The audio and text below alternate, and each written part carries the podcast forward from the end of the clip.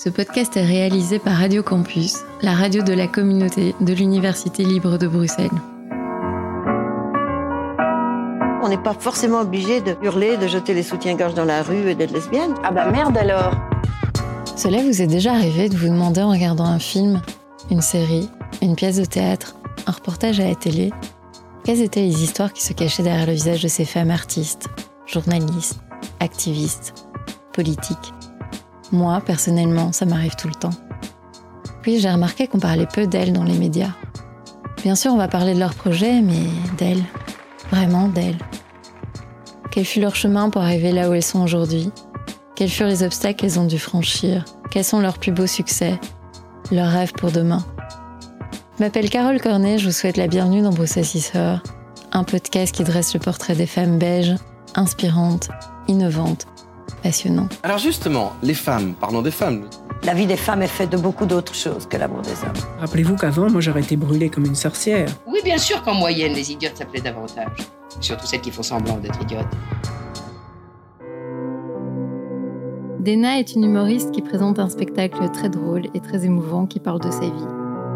Enfants de réfugiés iraniens qui sont arrivés en Belgique dans les années 80, ils ont dû s'habituer à notre pays et à ses nombreuses dualités, comme au choix et à la liberté de leur propre fille. Avec son spectacle, Dena vient apporter ce vent de fraîcheur sur le stand-up belge, car une Iranienne homosexuelle qui fait du stand-up, c'est fort, c'est rare, mais c'est surtout précieux. Dena, bonjour, merci d'être là. Merci, merci pour cette belle présentation. je suis curieuse de me connaître moi-même. Quelle chouette personnalité, n'est-ce pas? Je vais être ton amie. merci beaucoup. Euh, alors, après votre spectacle que j'ai vu au TTO, euh, j'ai pas arrêté de penser que l'humour est vraiment un outil très puissant. Mhm. Et vous l'utilisez à merveille. C'est vrai, et je m'en rends compte de plus en plus tous les jours parce que hum, je trouve que c'est un outil qui est très doux en fait. Parce que quand tu fais rire, a priori, le public n'est pas dans la défensive. Et ce qui me permet de faire passer des messages indirectement à des gens qui sont déjà en train d'écouter. Ce qui n'est pas le cas, par exemple, quand il y a un débat ou quand il y a une manifestation. Bah, on peut être face à des gens qui sont un peu fermés. Et là, bah, il y a un consentement, en fait. On est là dans ton public, donc on veut t'écouter. Et donc on t'écoute. Et moi, je me trouve très douce. Mhm. Donc, euh, donc les messages passent très bien. Et c'est en effet très puissant. Plus parfois que, je sais pas, des actions politiques, euh, des affiches. euh. C'est vrai, et puis souvent, je trouve euh, même les messages que vous faites passer à travers vo- votre spectacle, on y reviendra, ben, ils passent quand même dix fois mieux avec euh, l'humour et euh, l'autodérision. À fond. Ah. Non, tout à fait. C'est quelque chose que je ne savais pas, en fait, parce que bon, j'avais pas fait de l'humour avant de- d'en faire. Et c'était très chouette de voir à quel point, en fait, on peut parler aux gens. Et donc, c'est un métier très excitant, mais en même temps très apaisant, Mhm. parce qu'on se sent écouté. Après, peut-être tout le monde n'a pas la même expérience. Peut-être, c'est vrai. Alors, durant votre spectacle, vous nous embarquez littéralement dans, dans votre histoire, en alternant, et ça, je trouve que c'est très chouette, euh, avec brio, euh, humour et émotion. Mhm. La fin m'a beaucoup émue, euh, l'histoire de vos parents. Ouais, c'est. En fait, à un moment donné, je cherchais l'histoire que j'avais envie de raconter et l'histoire de la rencontre de mes parents, sans spoiler, est quelque chose qui me prend toujours aux tripes. Et donc, je me suis dit, bah, je vais en faire euh, la fin de mon histoire. Et euh, moi, je sais très bien ce qui va arriver à la fin. Et donc, euh, indirectement, je prépare un petit peu le public à cette fin qui est très émouvante, en amenant déjà des petites touches d'émotion pendant le spectacle. Et je sais que c'est ce qui fait la singularité de mon spectacle, parce que on retrouve pas forcément ce genre de format dans d'autres spectacles d'humour. Et je sais que ben, ça trouble les gens, mais de manière positive. Et moi, c'était très important de d'amener de l'humour et de l'émotion parce que je pense que c'est qui je suis. Je pense que je suis quelqu'un de entre guillemets très drôle où j'aime beaucoup rire et le rire est pour moi directement lié à la joie quand même. Et en même temps, je suis très émotive et les émotions, je les sens à 3000%. Et j'aime bien compter, en fait. J'aime j'aime bien être une conteuse. Et donc, je me disais, ça va être une bonne combinaison d'amener les deux, de mélanger les deux. Et en même temps, c'était aussi par un besoin, en fait. J'avais l'impression qu'il manquait un peu de, de spectacle à, à message. Et c'est pas grave d'avoir un message, un spectacle sans message. Mais je me disais, c'est dommage parce qu'on a une plateforme en tant qu'artiste, ben, utilisons-la, ne serait-ce que pour dire aimons-nous les uns les autres à la fin. Et donc, c'était un peu aussi pour combler ce manque que moi j'avais dans le stand-up, que j'ai fait le spectacle que j'aurais aimé voir en fait. Et donc c'est pour ça qu'il a, il a cette gueule-là. Il est très très bien. Merci beaucoup. Justement, euh, dans, dans, dans les nombreux messages, parce qu'il y en a quand même plusieurs, ben, on parle évidemment de, de la liberté Mhm. des femmes en Iran. Et depuis un an, ben, euh, les, les femmes euh, mènent une révolution Mhm. en Iran. Tout à fait. Tous les jours, elles risquent leur vie Mhm. pour euh, gagner leur liberté. Mhm. Alors comment, euh, de l'extérieur, vous avez vécu cette révolution? Déjà, je pense que c'est un combat qui est médiatisé depuis un an, mais c'est un combat qui est là depuis la Révolution en 1986, et je dirais même avant. Mais il y a eu le déclencheur l'année passée, c'était euh, la mort de Mahsa Amini, qui est venu engendrer comme ça un tsunami de, manifestations, et donc qui est venu mettre en lumière une situation qui existe en Iran depuis presque toujours, j'ai envie de dire. Et c'était très dur, c'était extrêmement dur parce que bah, pour moi, c'est, c'est mes sœurs, toutes ces filles, c'est mes cousines, c'est mes mères, c'est mes tantes. Et donc, je me sens liée euh, directement à toutes ces personnes, toutes ces filles. Et donc, c'était très dur et je me projette très fort en elles.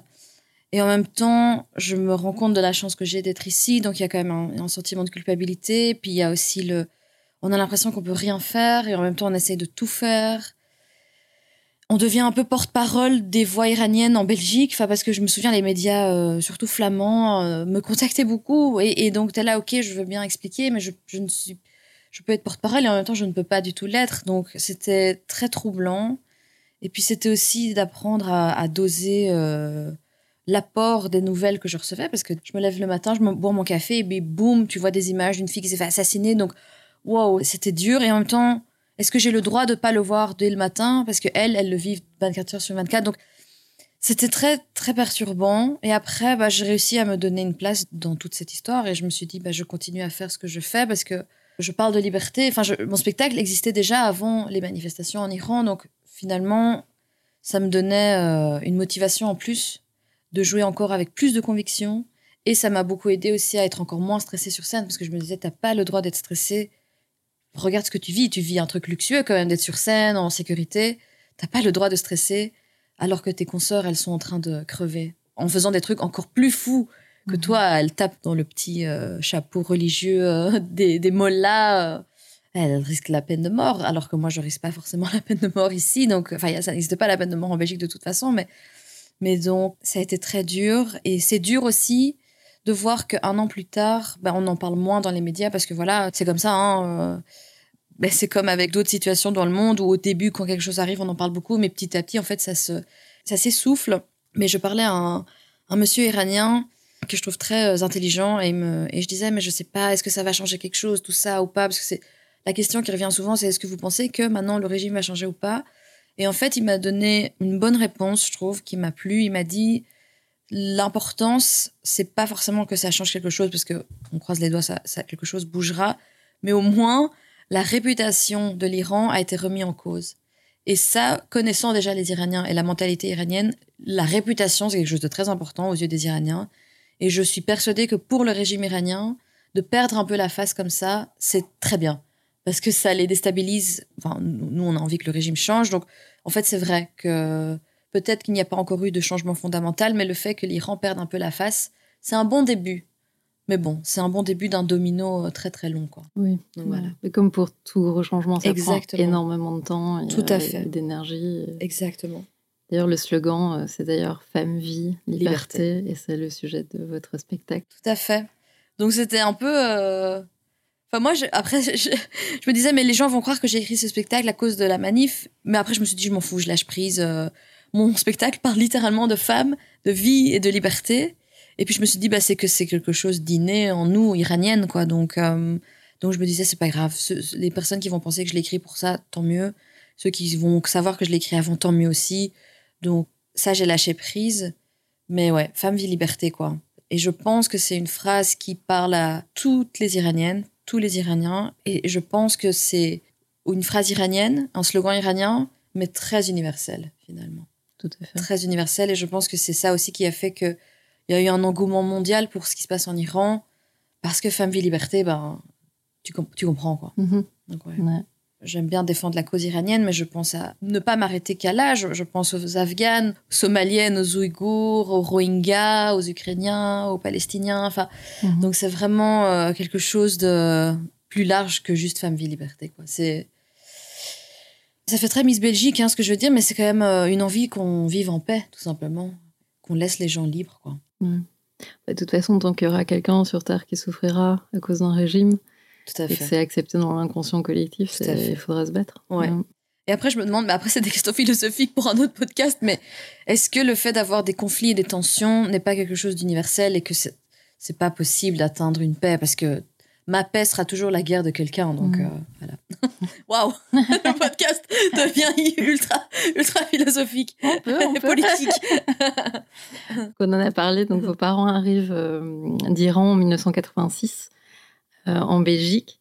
Euh, comment ils vivent euh, leurs premières années en Belgique? Je, me doute que le choc culturel devait être énorme. Et puis bon, c'est ils décident de fuir aussi un pays, donc c'était pas vraiment un choix. euh, Mhm. vraiment. Enfin, si ça, ça reste un choix, mais c'est c'est plutôt par obligation. Tout à fait. Je sais qu'ils étaient quand même fort préoccupés par la paperasse et l'admin. Et à l'époque, ma mère me disait que ça avait pris un peu moins d'un an pour avoir ses papiers. Et quand je regarde aujourd'hui, des fois ça traîne pendant des années. Mais elle m'a dit que c'était des mois extrêmement stressants. Mais vu qu'elle était accueillie par l'armée du salut, cette année-là, il y avait énormément d'Iraniens. Donc il y a eu une transition un peu douce. Donc oui, elle s'est retrouvée dans... Et mon père aussi, hein, ils se sont retrouvés dans... en Belgique. Mais c'était quand même accompagné d'un groupe de 10, 20, 30 Iraniens. Donc il y avait quand même un- une sensation un peu de famille. Enfin, ça m'émeut de, de parler de ça, hein, parce que je me rends compte que ça, a dû quand même adoucir la transition, finalement. Et puis, vu qu'elle a rencontré mon père, ben, je pense qu'il y avait quand même une touche d'amour dans tout ça. Mais ça, je le dis pas dans mon spectacle, mais en fait, ma mère avait déjà une fille avec un mari qu'elle avait en Iran, avec qui elle avait divorcé. Donc, elle avait son enfant, ma sœur, ma grande sœur. Donc, ça reste une mère qui doit s'occuper de son enfant. Et ma mère avait fui avec sa petite sœur à elle. Donc, elle avait déjà beaucoup de responsabilités. Donc, je pense que quand tu as des responsabilités, je ne suis pas mère, mais je m'imagine que tu restes quand même un petit peu focus. Et donc, il y avait ça.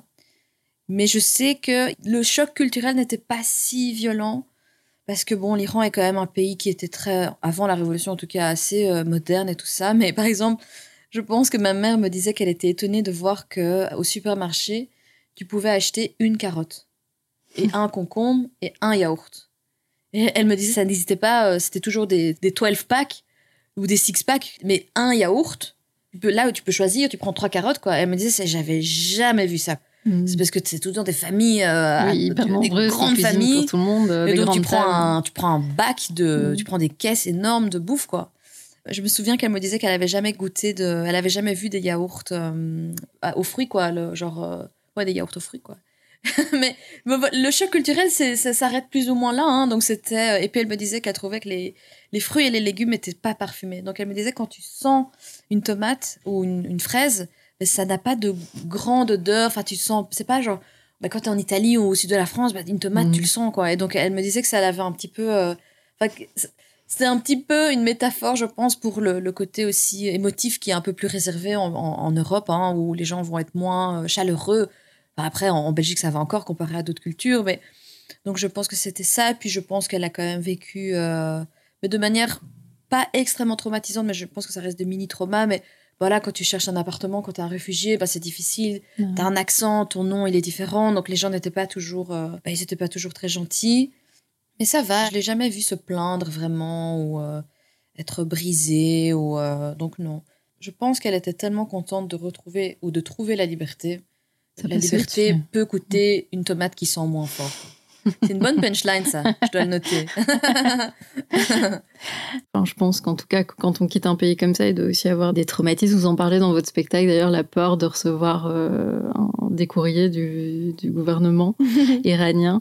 Euh, et c'est fou comme euh, on se doute pas en fait qu'on peut aussi transmettre ce genre de trauma aux enfants. Mhm. Absolument. Absolument. Des fois, ça m'énerve parce que je me dis, mais pourquoi je passe autant de temps à vivre des traumas qui ne sont pas les miens? Après, je pense que c'est parce que je suis quelqu'un qui absorbe les choses un peu trop. Avec le temps et ma thérapie, j'apprends à me dissocier.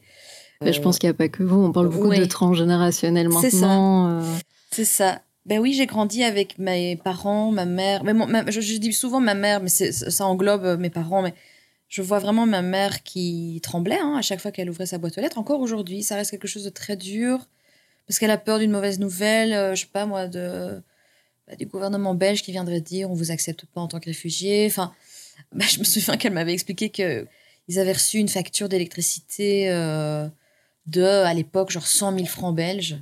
Et qu'elle m'a dit, je m'étais bien douté qu'il y avait eu une erreur, mais on ne sait pas parce que tu connais le pays, mais des fois, tu connais pas tout. Et donc, elle m'a dit, on, on a ouvert la boîte aux lettres vendredi après, donc on a dû attendre tout le week-end pour appeler lundi matin. Et ton père et moi, on était au bout de notre vie. On était là, oh mon Dieu, 100 000 francs belges, enfin, c'est pas possible. Et qu'elle a appelé, et lundi, ils ont fait, ah non, pardon, on s'est trompé, euh, il s'agit de 100 francs, enfin, je sais pas, 1000 francs ou. Trop, quoi. Et je sais que moi, j'ai ça. Donc, quand j'ouvre ma boîte aux lettres, je me sens crispée, quoi. Et je le lis dans le spectacle, quoi. Surtout si c'est une lettre rectangulaire, bah là, tu sais que c'est. Je sais pas, ça, ça va être un truc sérieux. Mais voilà, j'essaie de déconstruire et puis, et puis je suis quand même entourée de gens qui, eux ou elles, reçoivent des courriers de SPF Finance et ne l'ouvrent même pas dans les 30 secondes qui suivent et l'ouvrent trois jours plus tard. Donc je me dis, ok, c'est possible, quoi. donc, euh, donc ouais, je, je m'imprègne, j'essaie de m'imprégner un peu plus de ma culture belge Mm. et de ce sang-froid euh, belge, mais en même temps, je sais que mon caractère, que j'ai envie de dire iranien, euh, fait mon charme. Donc, voilà. Ça me donne des idées, tout ça. Je suis en train de vous parler, mais je suis en train de me dire, ça, ce serait intéressant de dire sur scène. Donc je le note, je note des trucs. Alors, si je me trompe pas, vous êtes né dans les années 90. Et Dena, c'est un massif du, des monts Zagros en Iran. Très belle recherche, Ouais. tout à fait, ouais, tout à fait. Et euh, d'où c'est venu? À vos parents de vous appeler comme ça? C'est la première fois qu'on me pose cette question. Alors, ma mère vient de Shiraz et le mont Zagros se trouve à Shiraz. Et elle savait qu'elle était enceinte et elle cherchait des noms de, filles. Et je pense qu'une amie iranienne à elle est venue voir ma mère. Elle, était, cette femme était enceinte aussi. Euh, je pense que par exemple, cette femme, elle était à 8 mois et ma mère était à 2 mois. Et donc, cette femme dit à ma mère Je vais appeler ma fille Dena. Et ma mère m'a dit Quand j'ai entendu ce prénom, j'ai senti quelque chose. J'ai senti de la paix. Et ma mère s'est dit, je vais pas appeler ma fille Dena, vu que ma pote va appeler sa fille Dena. Et puis cette femme accouche et ma mère la revoit, et elle fait, ah, comment va Dena? Et, et cette femme lui dit, ah non, je l'ai pas appelée Dena, je l'ai appelée machin. Et ma mère s'est dit, oh mon Dieu, le spot s'est ouvert. et donc il y avait euh, ce prénom-là, Dena, et deux autres prénoms que je sais plus qui aimait bien. Et ils ont fait tirer au sort ma sœur trois fois pour voir quel nom je devrais porter. Et les trois fois, c'était Dena. Et donc, ma mère s'est dit, bah, on va l'appeler Dena. Et en plus, Dena, c'est donc la montagne dans le Mont Zagros. Je pense que c'est un des, des pics les plus élevés du Mont Zagros. Et donc, c'était une évidence pour ma mère qui est, qui est très attachée à Shiraz d'avoir sa fille qui a un prénom euh, shirazien, quoi. Mhm. Donc, euh, moi, je suis très contente, quoi. Parce que j'adore mon prénom. Je trouve qu'il est très unique. Je connais pas, personnellement, je connais pas de Dena, mais je sais qu'il y en a deux, trois en, en Belgique qui sont même pas euh, iraniennes, forcément. Je, je sais qu'il y a deux, trois Dena euh, belges. Mais euh, j'aime beaucoup ce prénom parce que je trouve qu'il est, il est ni féminin ni masculin. Il est, je sais pas, il est court, il est facile à prononcer et quoique, hein, j'ai un sketch là-dessus où les gens n'arrivent pas à prononcer même un simple prénom comme Dena, mais euh, j'adore mon prénom et c'est pour ça aussi que mon nom de scène c'est juste Dena parce que je trouve que ça claque quoi, c'est suffisant. Donc j'ai pas mis mon, mon nom de famille. Et vous avez changé à un moment, c'était votre euh, prénom et votre nom. Et maintenant, c'est juste votre prénom. Ouais, c'est mon nom de scène et euh, je pense qu'avec le temps, les gens commencent un tout petit peu à me connaître euh, de la scène. Et donc, plusieurs fois par semaine, je me balade en rue et j'entends Dena. Et je, suis là- je suis là, c'est trop cool. les gens crient mon nom iranien.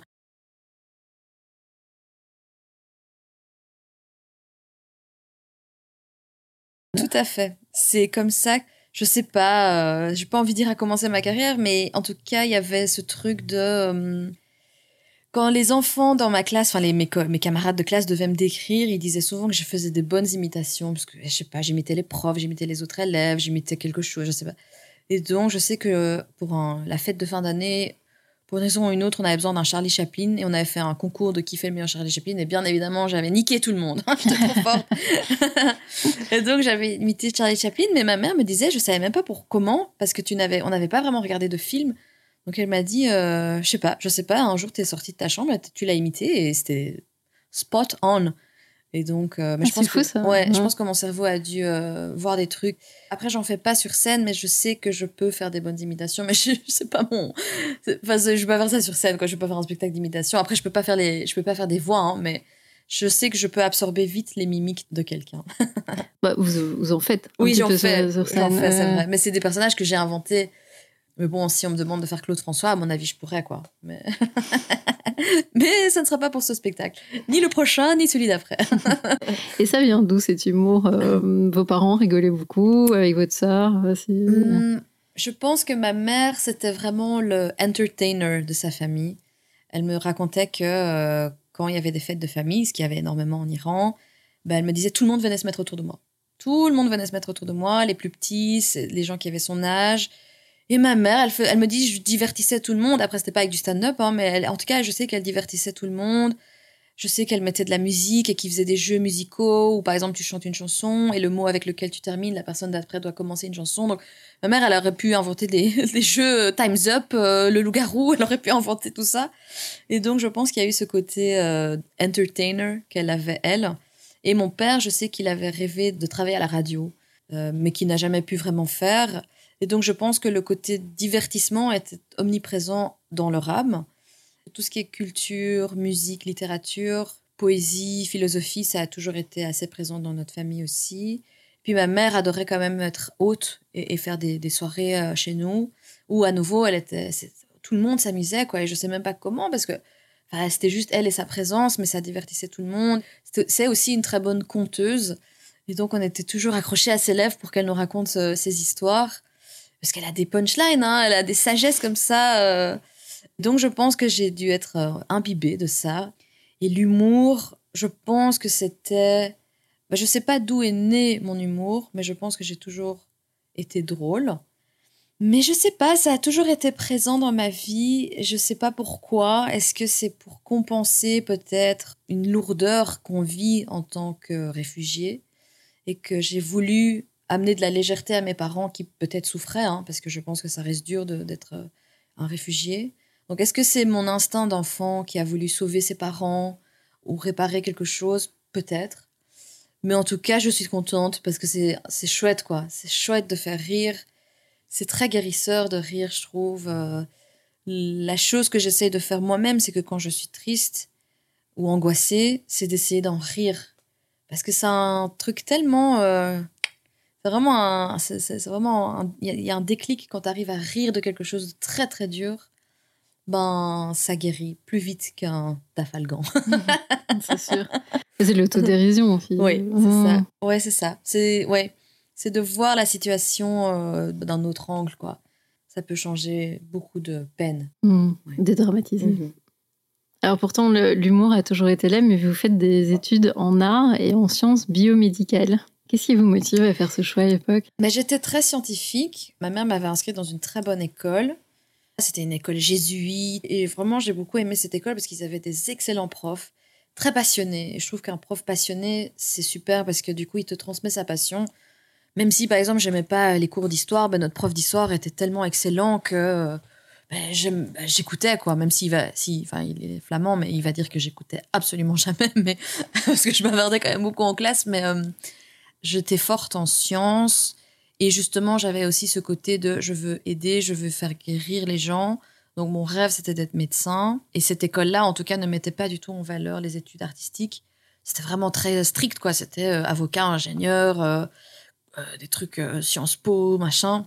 Traditionnel. Très traditionnel, Mmh. très strict. Mais c'était une école de bourgeois. hein. La plupart des personnes, euh, leurs parents, c'était des CEO de, de je sais pas quoi, Solvay, euh, enfin, bref. Vu que j'étais forte en sciences et en, biologie et chimie et tout ça, pas du tout la physique, mais ça on s'en fout, bah, je m'étais dit médecin c'est très bien et mes parents avaient fort encouragé ça aussi. Parce que en Iran, il y a cette culture de euh, bah, tu deviens avocat, ingénieur ou médecin. La réputation, à nouveau, en Iran, c'est quelque chose de très important. Et faire de l'art, c'est t'as raté ta vie. Et ils se rendent pas compte que non, en fait. Et donc, c'était très mal vu. Et donc, j'ai fait ces études de médecine. Et même si j'étais forte, ben, j'étais à l'ULB, justement, euh, euh, même si j'étais très forte, il y avait quelque chose qui clashait intérieurement. Je sentais qu'il y avait une énergie qui voulait créer, alors que quand tu étudies, c'est une énergie que tu dois absorber. Donc, il y avait un truc qui voulait sortir, alors qu'il y avait plein de choses qui devaient rentrer. Et donc, euh, j'ai pris la décision d'arrêter mes études, quoi. Ce qui était dur et pas dur pour ma mère, parce qu'elle voyait à quel point je souffrais. Et j'ai la chance d'avoir une mère qui a envie d'être libre. Et donc, elle n'allait pas imposer une fermeture à sa fille. Et donc, elle m'a dit, tu peux. Donc elle me faisait confiance. Mais ça a été dur parce que j'ai changé machin, puis j'ai fait de l'art et elle était là, mais est-ce que tu vas pouvoir gagner ta vie? Parce que c'était surtout une peur financière, hein, parce que bon, quand tu es réfugié et que tu abandonnes tout, mais tu n'as plus les mêmes moyens que quand tu avais en Iran. Et donc c'était surtout pour une sécurité financière. Et, puis du coup, je me souviens, on allait à des musées. Je la, un petit peu découvrir euh, l'aspect euh, artistique bah, de mon métier. Et, et elle était là, ah oui, donc un bête tableau comme ça, ça peut se vendre à 10 000 euros. et donc ça l'a rassuré un petit peu, mais au final, euh, au final, ben, euh, j'ai changé et j'ai fait du stand-up. Mais je sais pas, elle m'a toujours fait confiance. Et parce que les gens me posent souvent la question, est-ce que vos parents sont fiers de vous? Mais en fait, ma mère, elle a toujours dit, je serai fière de toi, peu importe ce que tu fais dans la vie. Peu importe ce que tu fais dans la vie. Donc j'ai ce luxe, quoi. C'est beau. C'est très beau. Mm. Et en même temps, parfois, ça me frustre parce que j'ai envie de sentir qu'elle est un peu plus fière. Parce que du coup, le baseline, par défaut, elle est fière. Donc, donc non, moi, je, je veux que tu sois extra fière pour ce truc. Quand elle vient me voir sur scène et que les gens voient que c'est ma mère, ils vont souvent lui parler. Et souvent, la première question, c'est est-ce que vous êtes fière? Elle les tacle immédiatement en faisant je suis fière, peu importe. donc, ouais, euh, c'est une femme époustouflante. Époustouflante. Et après vos études, vous travaillez dans une société, alors, je sais pas exactement, mais une sorte de Google. Ouais, c'est euh, un- c'est une boîte de consultants et en fait, euh, c'est un concours de circonstances parce que euh, donc je, je fais mes études de graphisme, mais j'aimais pas. Enfin, je sentais très bien que j'allais pas faire ça. Et ma meilleure amie avait trouvé un boulot dans une très chouette boîte de consultants.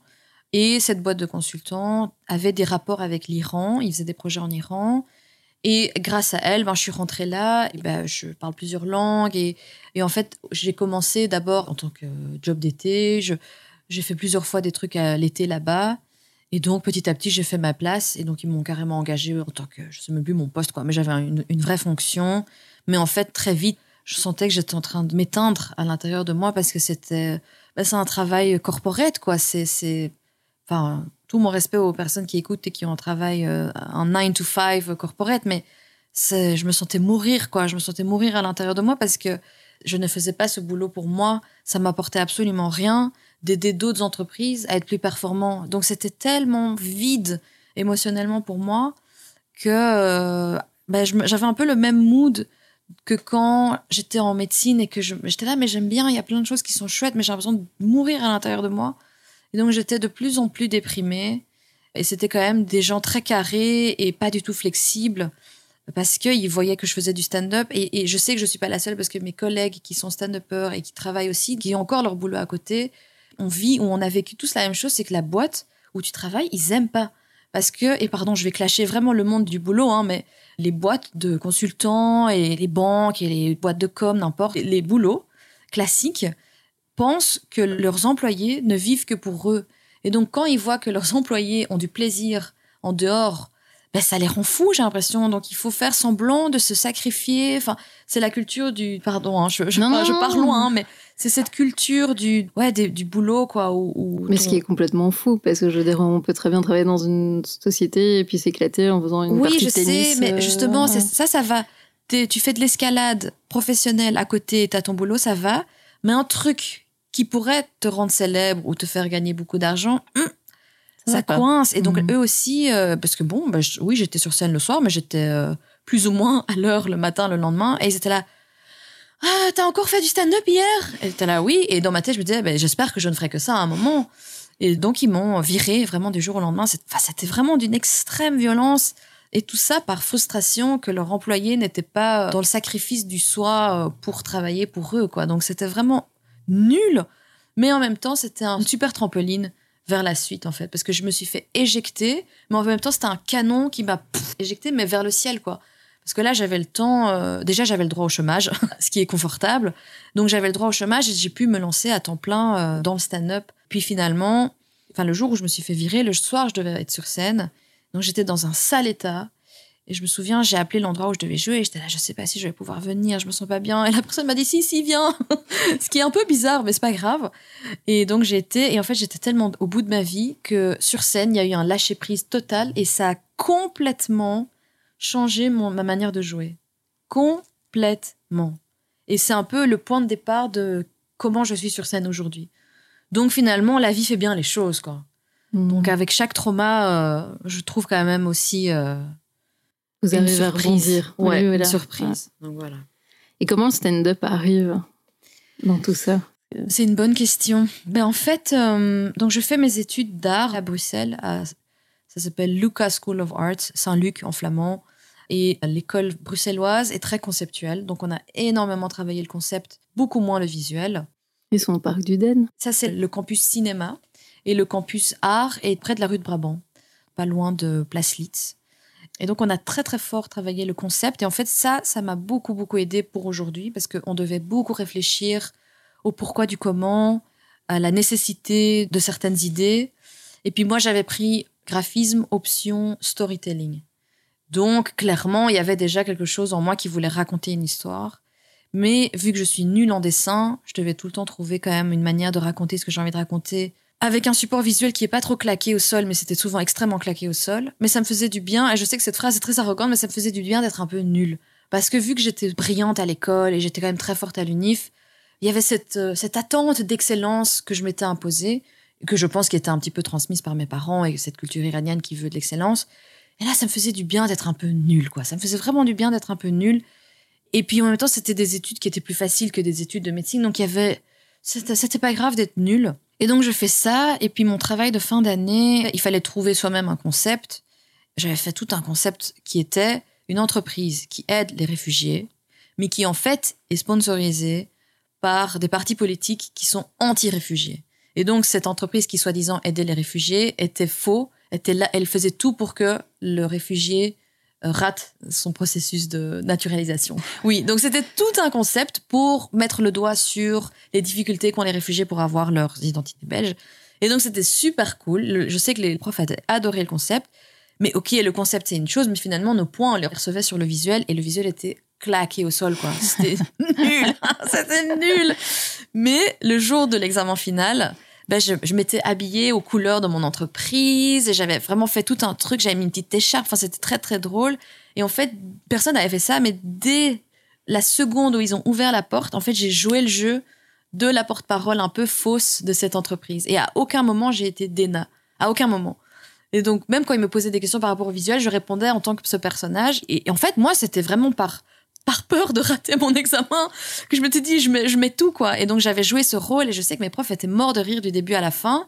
J'ai fini par avoir un 11 sur 20 ou le, minimum. Enfin, tu devais avoir un 11 et demi. Et ils m'ont dit, on t'a vraiment donné 11 et demi parce que c'est vraiment le concept et ta prestation. Enfin, dis merci à toi-même parce que c'est toi qui as sauvé ton, ton truc, quoi, et pas ton visuel. Mais ça me dérangeait pas du tout de pas avoir des bons points. Et là, c'est au moment où j'ai été récupérer mon diplôme que mon prof m'a dit euh, Tu veux faire un master Tu vas faire un master en quoi? J'ai fait Oui, je le faire en graphisme. Il m'a fait Non, moi, je te conseille de faire du théâtre. Et donc, je me suis dit Bon, bah, j'ai déjà changé plusieurs fois d'études, quitte à refaire d'autres études. Donc, j'ai fait l'examen d'entrée de théâtre à Saint-Lucas aussi, mais en- là, c'est le campus théâtre, il est à Louvain. Et donc, j'avais l'impression d'être dans le genre dans The Voice où, tu vois, où on était 80, et puis on était 40, et puis on était 20, et puis on était 10, et puis on était 5. Et à chaque fois, on avait des épreuves de théâtre. J'avais jamais, jamais, jamais, jamais, jamais fait de théâtre. Et pourtant, j'arrivais à impressionner les jurys. Et puis, au moment d'aller savoir si je suis prise ou pas, ils m'ont dit on te prend pas parce que tu es trop drôle. Et là, c'était très bizarre d'entendre ça. Et ils m'ont dit euh, quand tu devais interpréter tes propres idées, tes propres textes, tu es brillante. Mais dès que tu devais interpréter euh, Shakespeare ou des trucs euh, grecs, euh, ripides, c'était nul. Et ils m'ont dit donc, on pense que si on t'accepte, en fait, tu vas souffrir. Nous, on te conseille de faire du stand-up. Et quand ils ont prononcé ces mots, j'étais complètement éjectée de mon siège à nouveau, quoi. Parce que j'avais jamais pensé à ça. C'était pas du tout une passion, c'était pas du tout une vocation, c'était pas un rêve. Moi, j'adore et encore toujours euh, Saturday Night Live, qui est une émission de sketch aux États-Unis. Et je sais que je les regardais toujours avec énormément d'admiration, mais je sais pas, ça avait l'air si loin de moi. Et en même temps, quand ils m'ont dit t'es faite pour du stand-up, il y a eu une évidence. J'ai toujours cette image dans le Disney Hercule. Il y a des sorcières qui coupent des fils. Et à chaque fois qu'elles coupent un fil, la personne décède. Et à un moment, à la fin du- de Hercule, elles veulent couper un fil, mais ce fil est illuminé. Et ils n'arrivent plus à le couper. Mais moi, c'était le moment où mon fil s'est illuminé et que les sorcières n'arrivaient plus à le couper. quoi. Donc, euh, c'était vraiment euh, un moment euh, transcendant, vraiment, transcendant dans ma vie parce que ça a ouvert un chapitre auquel je ne m'attendais tellement pas. Parce que moi, j'allais gagner le prix Nobel de la médecine. et donc, c'était euh, un très, très chouette virage inattendu Mhm. de la vie. C'est la vie elle-même qui m'a sorti une belle punchline, quoi. Ouais. Quel souvenir vous avez de votre première scène? Bah, c'était magique, en fait. J'ai eu de la chance d'avoir une très chouette première fois sur scène. C'était au What the Fun? Alors, avant le What the Fun, en fait, ce qu'il y a eu, c'est que quand je fais cet examen d'entrée de théâtre et qu'ils me disent stand-up, ils me disent écoute, il y a un comedy club à Anvers qui fait des workshops. Appelle-les un peu pour voir et tu te renseignes. En fait, je sors de la pièce et je les appelle immédiatement. Et c'est même pas vraiment un comedy club, quoi. C'est un café qui s'appelle Café de Joker qui fait du stand-up, beaucoup de stand-up en tout cas. Mais en tout cas, il a pas la gueule d'un comedy club. Et donc j'appelle et ils font oui, oui, on commence dimanche, il reste une place euh, et c'est trois dimanches, trois fois trois heures. Et j'étais là, mais oui, je le prends. Et donc on fait ce workshop sur trois dimanches, mais c'est très très basique, hein, c'est trois heures, donc c'est vraiment premier cours, c'est comment on tient un micro, c'est quoi le stand-up. Deuxième cours, on avait par contre une très très grande star du stand-up flamand qui est venue nous parler de son parcours. Et puis le troisième, on apprenait un peu à écrire des blagues, mais c'était pas plus que ça. Et le quatrième dimanche, c'était la journée de présentation. Et donc là, on devait montrer ce qu'on avait compris et on devait écrire notre premier cinq minutes. Et donc, le café était bondé. J'avais quelques amis qui étaient là et je passais dans les derniers et j'ai cassé la baraque. J'ai cassé la baraque. C'était phénoménal. C'était phénoménal, phénoménal. Et mes profs, parce que je les appelais mes profs, parce que c'est des personnes que je vois encore aujourd'hui, c'était mes mentors.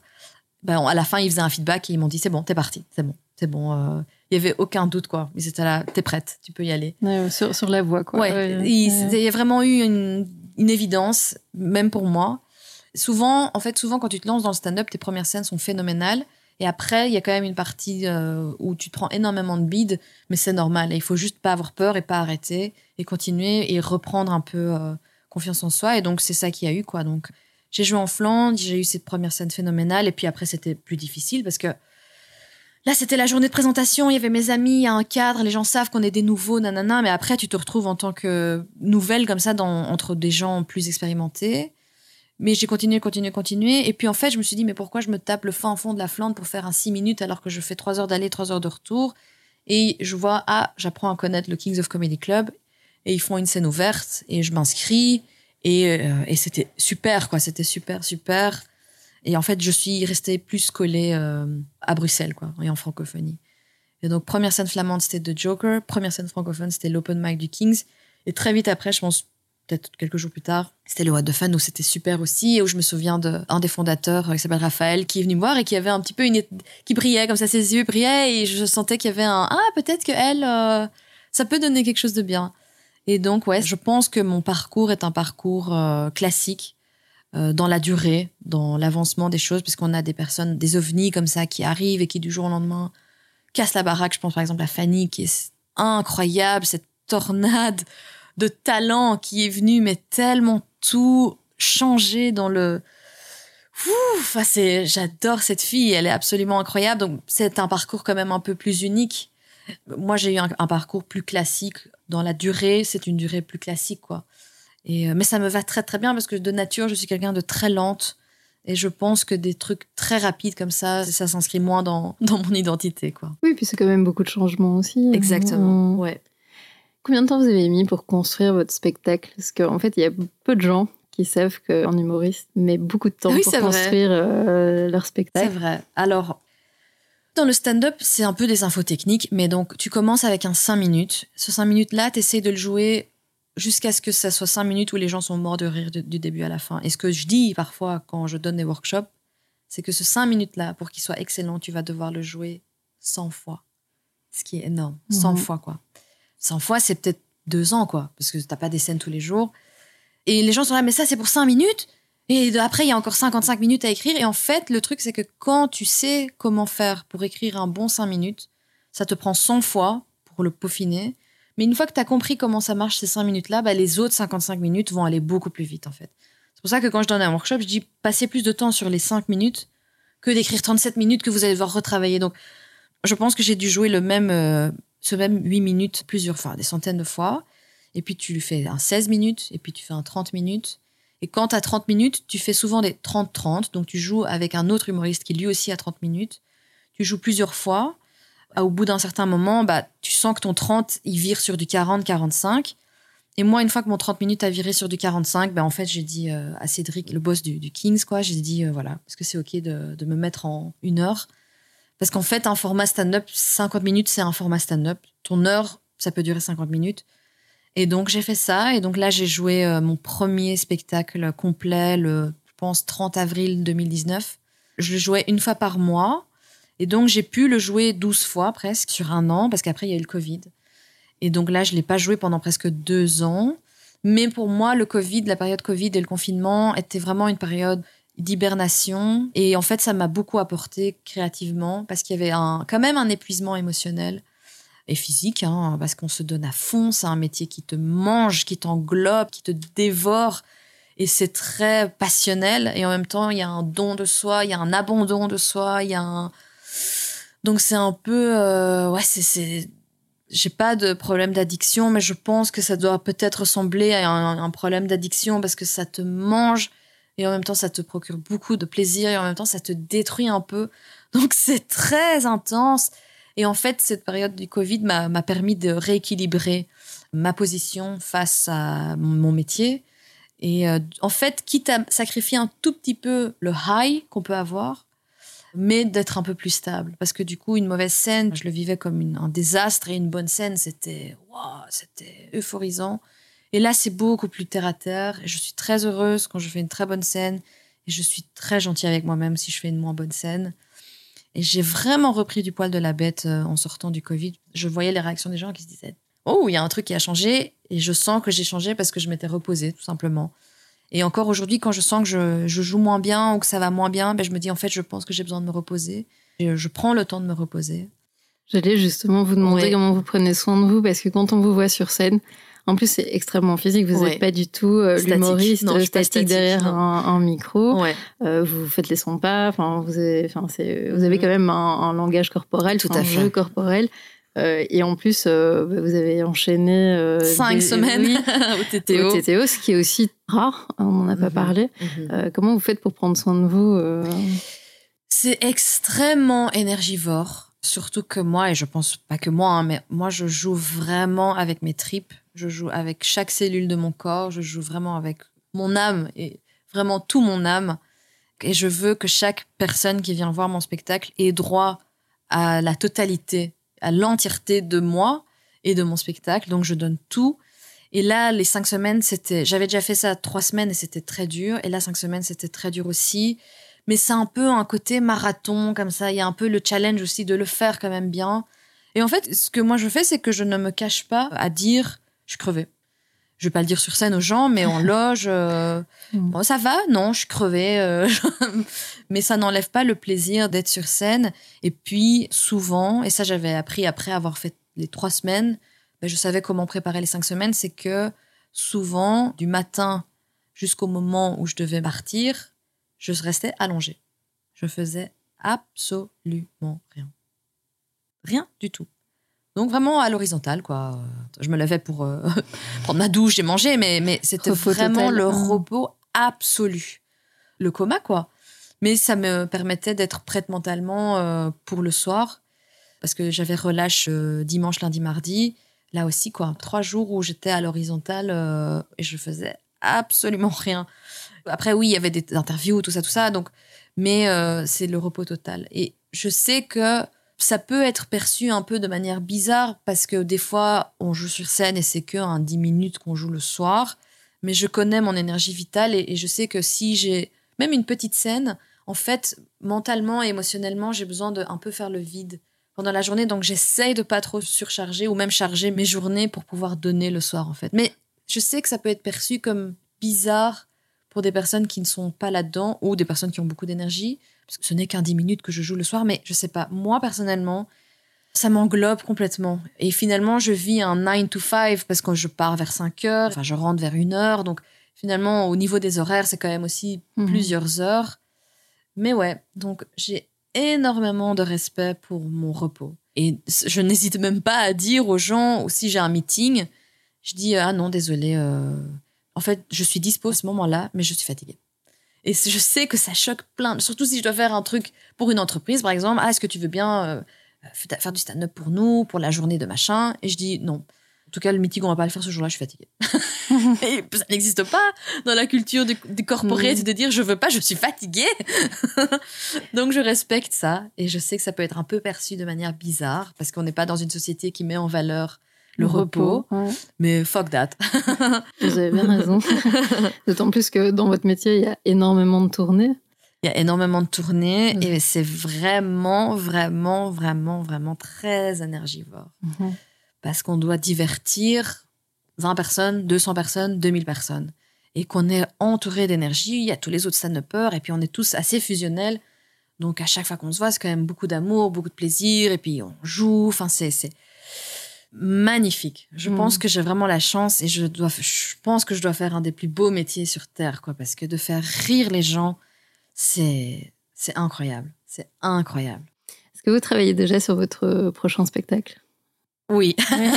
je n'aime pas encore l'avouer, mais oui. Oui, je travaille sur mon deuxième spectacle. Je pense même avoir le titre, même si je vais pas le dire. Je pense savoir ce que j'ai envie de dire, même si j'ai pas encore les punchlines. Ben, D'ailleurs, je l'ai mentionné tout à l'heure, mais Fanny Ruet est quelqu'un de très important dans ma vie. Indirectement et directement, elle me, elle m'encourage en fait à, déjà euh, écrire du neuf. Parce qu'elle m'a dit une heure de test avec des Now Kings. Hop, je le book.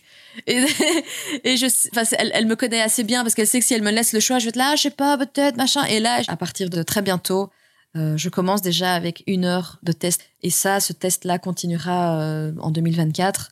Donc euh, oui, oui, oui, oui, je travaille déjà. J'ai des idées de blagues que je ne bah, je ne sais pas du tout si ça a marché. Donc en fait, je me retrouve à être la Dena de 2018.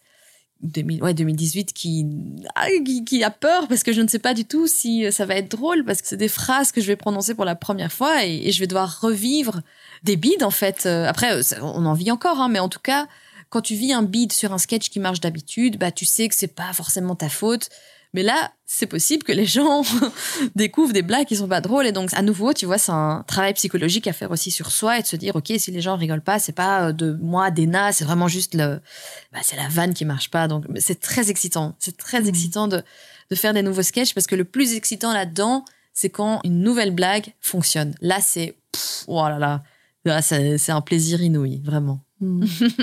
Et pour ceux qui veulent voir votre euh, spectacle, vous le jouez au King's Comedy Club. Ouais. Donc pour l'instant, il y aura une heure de test avec Dena au Kings of Comedy Club. Pour commencer, ça sera dans le Grand Kings. Ensuite, ça sera au Petit Kings, le petit frère du Grand Comedy Club. Sinon, j'ai aussi des dates que je poste régulièrement sur mon Instagram, c'est Dena Diva. Je sais que j'ai des dates en Wallonie, euh, je sais pas, je pense à Otigny, Malmedy, tout ça, à Wavre. Et je pense que je reviens avec mon spectacle de base, Dena Princesse Guerrière, avec le Théâtre de la Toison d'Or, à mon avis, on aura probablement une, euh, en tout cas, je l'espère, une, euh, une troisième saison. Donc, si vous avez envie de voir mon spectacle, vous aurez encore l'occasion de le voir. C'est une belle collaboration, c'est avec le TTO. euh. Oui, c'est très chouette ouais. parce qu'ils ont vraiment un- une belle communauté euh, d'habitués, de fans. Et puis, finalement, quelque part, leur programmation est toujours un petit peu queer. Et donc, c'est chouette de jouer devant un public qui comprend, qui a vécu, ou enfin, en tout cas, qui est ouvert à ça. Et puis, c'est une, une très belle jauge aussi. J'ai la chance d'avoir que joué, en fait, dans la grande salle qui fait 225 places et qui a été quand même bien remplie. Je Et, confirme. euh, oui, et, et donc c'est très flatteur parce que je me dis, ok, ben, peut-être que je fais les choses bien en fait, parce que je me rends pas compte, je suis un peu euh, verre à moitié plein, je me dis, ah, j'ai pas encore fait ça, j'ai pas encore fait ça, j'ai encore envie de faire ça, j'ai de- pas encore fait le Marrakech du rire, Moi, je- enfin, donc je, je vois tout ce que j'ai encore envie de faire, et donc parfois je me dis, mais en fait, quand je regarde ce que j'ai déjà fait, c'est pas mal du tout en fait. Donc, euh, et puis, ouais, c'est, ça me flatte quand même d'avoir de plus en plus de gens qui crient mon nom dans la rue euh, en plein milieu de nulle part. Enfin, je peux être dans n'importe quel cadre. euh, C'est drôle. et hier, j'étais dans le métro il y a quelqu'un qui me fait bonjour. Et je sentais dans son bonjour, elle avait oublié d'où elle me connaissait, mais qu'elle croyait que je la connaissais aussi. Et donc, je sais très bien que c'est quelqu'un qui m'a vu sur scène. Mais, et la semaine d'avant, pareil, je suis au resto et quelqu'un qui me fait On se connaît, nous deux, hein J'ai fait Je sais pas, mais je sais pas dire Est-ce que vous m'avez vu sur scène? Donc, je lui ai dit Je sais pas. Et elle a senti, elle a fait Ah, mais vous êtes à la télé. Et puis, elle a fait Ah non, mais je vous ai vu sur scène. Vous avez raison. Je vous connais, mais vous me connaissez pas. Et donc, ça arrive euh, quand même souvent. Et c'est quand même nouveau pour moi. Et, mais moi, ça me flatte parce que je me dis ben, C'est que je dois faire quelque chose de bien. C'est surtout ça. C'est pas la célébrité, c'est surtout que ben, les gens, enfin, c'est chouette qu'ils aient retenu euh, la blague ou l'émotion que je leur ai procurée, quoi. Et ça, c'est cool. Je confirme, vous faites ça très bien. D'ailleurs, ne manquez pas le spectacle de Dena. Alors, euh, la dernière question pour clôturer, parce que le temps passe vite. Et que je parle beaucoup. non, mais c'est trop intéressant, donc c'est bien. Euh, un rêve un peu fou que vous voulez réaliser hmm, Pour l'instant, le rêve qui est très présent dans ma tête, c'est que j'aimerais vraiment, vraiment écrire une série. C'est vraiment un rêve qui me semble accessible. Donc, il n'est pas si fou que ça, mais en même temps, je pense que ça demande beaucoup de temps et d'énergie. Mais j'aimerais énormément écrire une série, une série à la Fleabag, une série qui s'appelle Feel Good. En tout cas, la saison 1 était super. Beef sur Netflix. Enfin, un truc drôle et en même temps, enfin, comme dans mon spectacle, émotion et humour et un truc qui parle de famille ou de migration ou ça, c'est un très, très, très grand rêve. Et donc, j'espère attirer euh, les bonnes énergies et les bonnes personnes pour pouvoir réaliser ce rêve. Parce que moi, j'ai pas envie de juste faire cette série et que ce soit un épisode de cinq minutes qu'on diffuse avant le journal. Moi, je veux vraiment le gros truc. Euh, là, c'est pour ça que je dis que c'est un gros rêve. Moi, je rêve grand. Moi, je veux Netflix, je veux Cannes, je veux, euh, je veux Amazon, je veux HBO, je veux être nominé aux Emmy Awards, je veux Sofia Vergara, Kat Dennings, Kristen Wiig, Maya Rudolph dans mon cast. Donc, enfin voilà. Là, je vais trop loin, mais en tout cas, l'écrire, euh, je pense que je vais faire un beau truc si la vie m'offre cette, euh, cette opportunité. Donc la vie, si tu m'écoutes, je suis prête. Ça, vient toujours. Il faut toujours faire attention à ce qu'on veut, ça arrive toujours. je, suis prête, c'est pour ça, je suis prête. Dena, merci. Merci, d'avoir euh, parlé avec autant de sincérité. Mhm. Donc, on peut vous suivre sur vos réseaux sociaux, Dena. Dena Diva sur Instagram. et Dena... Dena Comédie sur Facebook. Et j'essaie d'alimenter euh, régulièrement. Parce qu'il y a plein de trucs. Hein. Euh, si je fais pas mon spectacle, j'anime les soirées d'humour au, au, cabaret Mademoiselle avec le What the Fun. Enfin, il y a les Halles de Scarbeck qui font un festival d'humour qui s'appelle A Halles et dont j'ai été euh, la curatrice. Donc oui, il y a plein, plein, plein de choses euh, qui arrivent. En tout cas, oui, vous n'arrêtez pas, c'est ce qu'on... Mm, tout à fait, mais c'est chouette, ça bouge et c'est vivant et on aime ça, J'aime ça. Mm. Bah, merci en tout merci beaucoup.